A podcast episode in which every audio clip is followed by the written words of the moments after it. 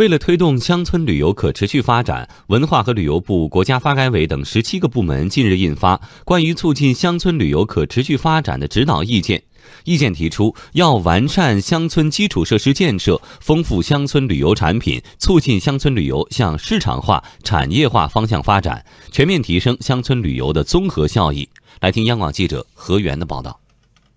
意见从加强规划引领。丰富文化内涵、创建旅游品牌等五个方面，提出了促进乡村旅游可持续发展的具体措施。意见明确，要改善乡村旅游环境，促进旅游便利化。鼓励有条件的城市和游客聚集的乡村开通公交专线、直通车，发展旅游登山步道、自行车道等慢行系统，完善餐饮住宿、户外运动、民俗体验等配套服务。中国科学院旅游研究中心总规划师宁志忠表示，我国约百分之七十的旅游资源分布在乡村，促进乡村旅游规模化发展，对于乡村产业振兴具有重要意义。特别老少边穷的地。区旅游资源特别丰富，但是呢，开发率呢还是不太高，所以以资源和市场为导向，优化乡村旅游区域布局。克服过去小散弱的这么一个状态。意见提出，